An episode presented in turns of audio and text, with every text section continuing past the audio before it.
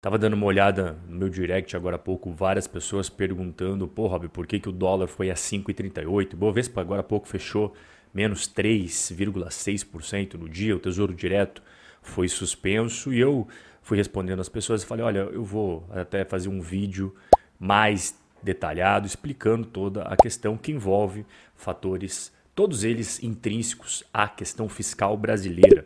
E eu confesso para você que essa situação fiscal é preocupante. A minha visão é que devemos ter bastante cautela. O que, você vai aprender aqui hoje? Primeiro, o que, é superávit e déficit fiscal, o que, que é o teto de gastos e o rombo que o Brasil tem tudo para enfrentar ao longo aí de 2023. Antes eu vou fazer um convite para quem gosta de fundos imobiliários, para quem curte receber renda passiva isenta de imposto de renda, a gente vai ter aí um aulão que vai ser um único dia no dia 17 de novembro às 7 horas da noite, aulão de fundos imobiliários. Primeiro link aqui na descrição, você deixa o seu nome, o seu e-mail e você vai receber todo o material também pela sua caixa de entrada. Feito o convite, vamos aqui para o nosso bate-papo de hoje. Como eu prometi, a primeira coisa que você precisa compreender é o que é superávit e o que é déficit. É muito simples de entender. Aqui na sua esquerda, você está vendo uma forma do governo ganhar dinheiro, entrando dinheiro nos cofres, que é o que? Imposto de renda, certo?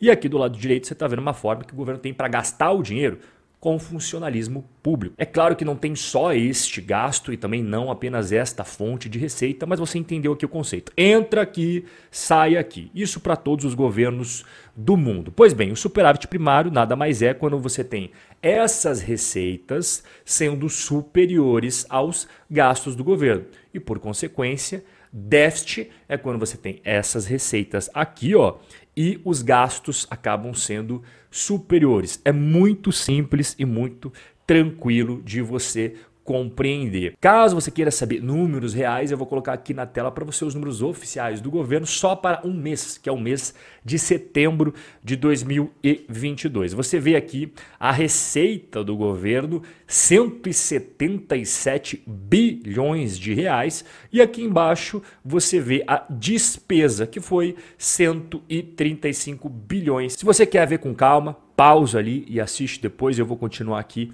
a nossa explicação. O próximo ponto é, qual que é o histórico do Brasil? Vou colocar na tela para você 2019 puxando até 1998, é claro, eu vou trazer para você também 2020, 2021 atualizadinho para você. Dá uma olhada. Então, lembra que eu expliquei superávit e déficit? Bom, tudo que você está vendo em azul são os anos em que o governo teve um resultado primário, ou seja, um superávit nas suas contas. Olha que legal esse gráfico que deixa muito fácil de você compreender. E em vermelho, por consequência lógica, são aqueles anos em que o governo acabou gastando muito mais do que ele conseguia arrecadar. E os anos mais recentes, em 2020 nós tivemos um grande déficit por conta do C19. Mas isso não foi exclusividade do Brasil, isso foi no mundo inteiro. Os governos gastaram o que tinham e o que não tinham para conseguir enfrentar todo aquele problema que a gente sabe muito bem qual foi. Agora, em 2021, o governo brasileiro conseguiu um superávit primário de quase 65 bilhões. Então gastou muito, muito em 2020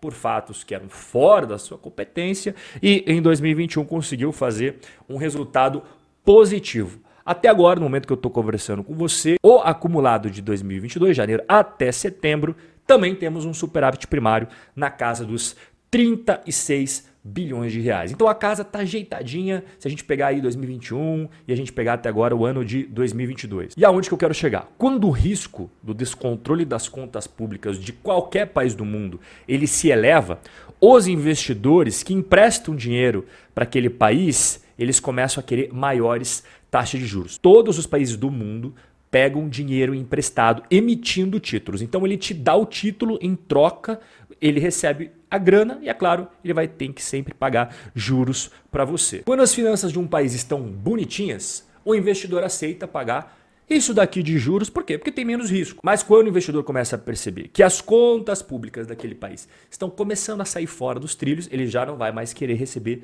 isso daqui de juros, ele vai querer receber isso daqui de juros? É exatamente por este motivo, por conta da solidez de um país, a questão da robustez financeira e econômica de um país, que os investidores recebem isso daqui de juros quando emprestam dinheiro para o governo americano Isso daqui de juros quando emprestam para o governo brasileiro.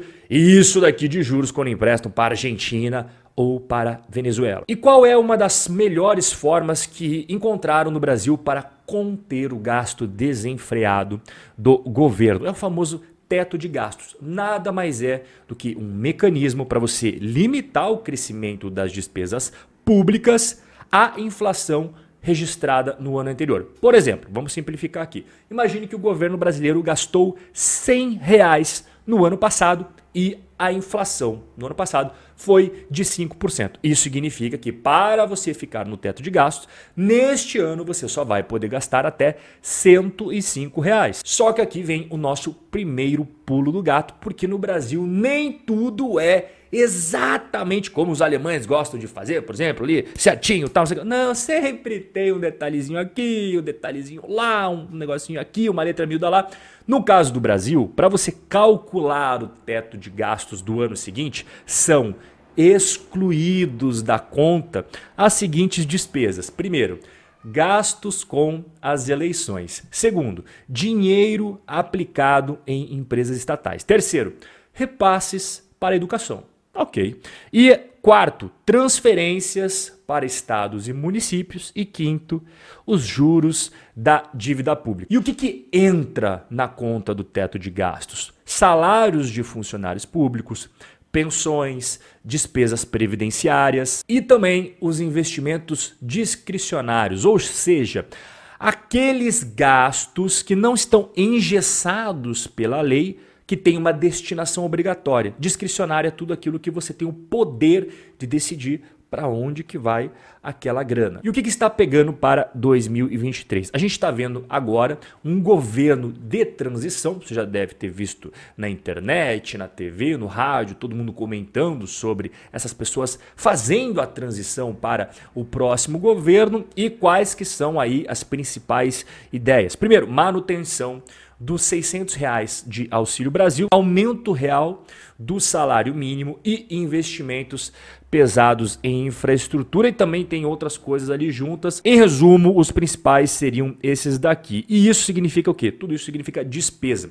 E todas as despesas contempladas ficariam acima do teto de gastos em uma faixa ali entre 100 bilhões a 250 bilhões bilhões de reais só no ano de 2023. E tudo isso vai depender da velocidade em que este governo de transição vai conseguir implementar as medidas e é claro, e principalmente aqui também com as negociações com o Congresso Nacional. Mas como que eles vão fazer para ficar acima do teto de gastos, sendo que é a lei do teto de gastos? Bom, como eu falei para você, no Brasil você sempre tem jeitos de contornar as coisas. O mais provável é que este novo governo coloque as despesas que estão acima do teto de gastos negociadas com os deputados e com os senadores por meio da aprovação de uma PEC. O que é PEC? Proposta de emenda à Constituição. E isso seria, inclusive, ainda neste ano de 2022. Você tem um plano B, mas aqui seria muito mais arriscado para o governo, porque incluiria os gastos fora do teto introduzidos via MP, que significa medida provisória, só no início do ano que vem. Só que isso daí, confesso para você, que seria um risco muito grande de um governo assumir, porque poderia ter processo chovendo para tudo que é lado, inclusive questão de responsabilidade. Eu não acredito no plano B, eu acho que tem mais chance do plano A. Só que para você conseguir aprovar o plano A, que é a PEC que eu acabei de explicar para você, você precisa de votos de 3 quintos dos parlamentares da Câmara, ou seja, 308 dos 513 deputados federais e também 49 dos 81 senadores em dois turnos de votação. E aí que nós caímos no velho jogo da política brasileira, negocia aqui, negocia lá. Então, para garantir a maioria dos votos, este novo governo teria que abrir negociações com o Congresso antes mesmo de tomar posse, que você está vendo aí a galera de, da transição. Só que aqui tem o segundo pulo do gato. Por PEC da transição, o novo governo terá que negociar com 244 parlamentares que não terão mandato em 2023. Então você vai negociar com os caras que hoje estão ali, mas está acabando, já está aos 45 do segundo tempo nos acréscimos já.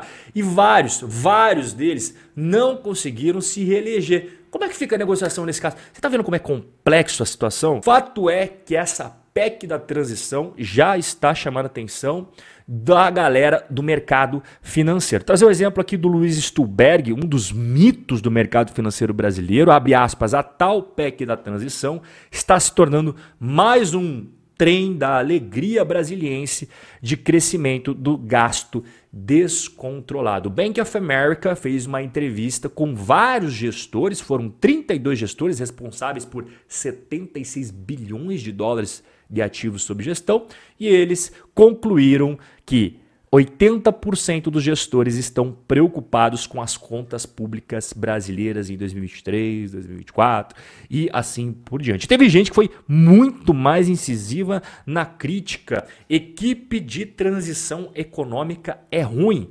Olha, você está vendo a opinião do Fábio Guarda, que é sócio da Galápagos Capital. Abre aspas. Os nomes são muito ruins, com exceção do Pércio Arida e do Lara Rezende. O mercado lê que daí não pode sair coisa boa. É uma lista gigantesca, não é uma lista definitiva, mas essa lista circulou aí pelo mercado financeiro nos últimos dias e eu selecionei aqui para você os nomes mais conhecidos, que tem nomes lá que eu confesso que nem eu que estou acompanhando de perto conheço, mas aqui tem vários nomes que nós dois aqui conhecemos muito bem. Então, a Glaze Hoffman, Flávio Dino, a Simone Tebet, que era candidata e seria a ministra da Agricultura, vamos ver se vai se confirmar. Para a galera do mercado financeiro, chamou a atenção Fernando Haddad, podendo fazer parte do Ministério da Fazenda. O Ministério da Fazenda é o ministro da Economia, tá? É a mesma coisa, só muda a terminologia. Aí você vê Ministério da Previdência Social, seria o Paulinho da Força Sindical, Ministério das Cidades, o Guilherme Boulos, aí tem a Marina Silva no Meio Ambiente, o André Janones na Comunicação Social. Pois bem, então este é o resumo da questão fiscal do Brasil